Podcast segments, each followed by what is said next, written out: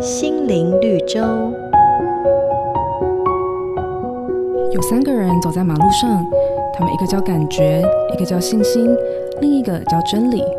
情绪波动最大的感觉走在最前头，信心走在中间，真理走在最后面。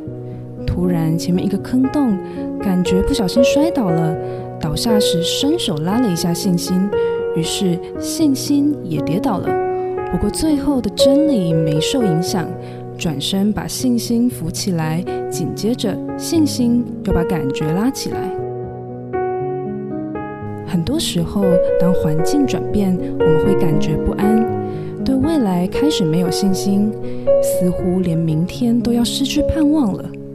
但这个故事提醒我们，上帝的话就是真理，只要信靠他，可以帮助我们胜过一切叫我们信心软弱的感觉。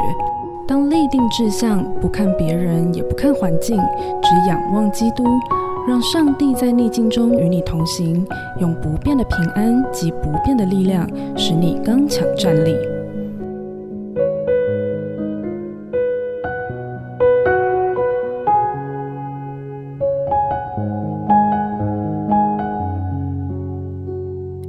每个打动人心的故事，都是驱使我们改变、让我们成长的力量。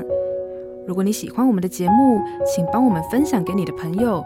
也别忘了按下订阅，避免错过之后精彩的内容。瑞圆银楼与您共享丰富心灵的全员之旅。